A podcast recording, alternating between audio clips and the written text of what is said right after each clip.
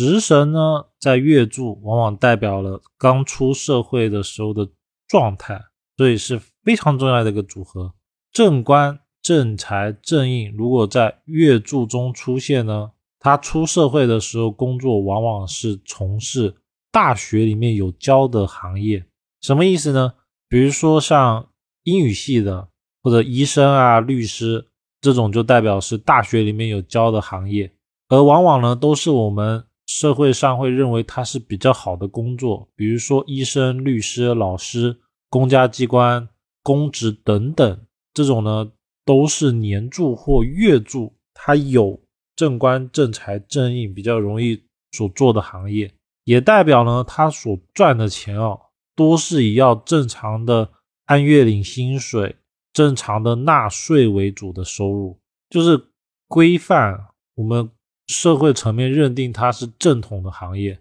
这种呢，就多以正官、正财、正印为主。如果月柱碰到了偏财偏印呢，代表当事人容易从事大学没有教的行业，或者是这个行业是不需要交税的。怎么理解呢？比如说摆地摊啊、微商、直播带货、网红这一类职业，其实是在大学的求学期间不会学到的，也没有开设专业的课程教人家怎么样摆地摊或者是微商创业，这种是不会有的，所以它就叫偏财偏印。也就是说，当事人做的工作会跟主流系统不太一样，会比较小众。但是千万不要觉得偏财偏印就是不赚钱，这是不对的。像现在的直播带货啊，或者是网店，其实很多的时候赚的钱可能会比正官、正财、正印的来的多。如果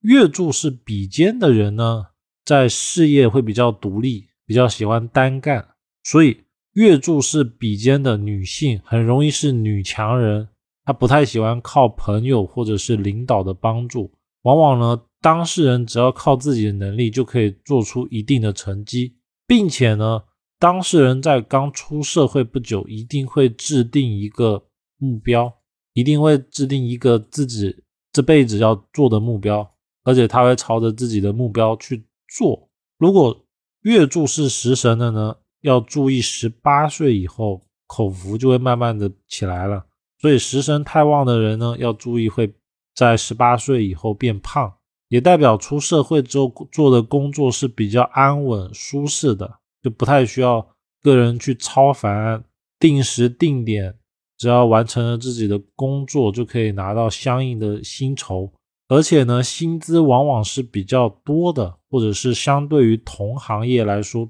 比较合理的，也代表了贵人朋友比较多。跟同事之间的相处比较好，但是呢，在拼搏的年纪，也就是十八岁刚念书、刚毕业完之后，碰到了食神，代表了当事人容易安逸、追求稳定，也就是在该拼搏的年纪，他没有拼搏的心，而重点呢，他会以个人的精神状态为主。什么意思呢？就是当事人会觉得自己快乐就好了，而不会说一定要把。身心灵都投入到工作里面，也不会像比肩的人一样，一定要先把这辈子或者是未来的十年要做什么给规划出来。更多的是当下，只要快乐为个人的核心出发点。如果月柱出现了劫财、伤官、七煞的，刚出社会的时候一定会有一段磨练期，而且起起伏伏的。也代表当事人在十八岁到三十六岁之间，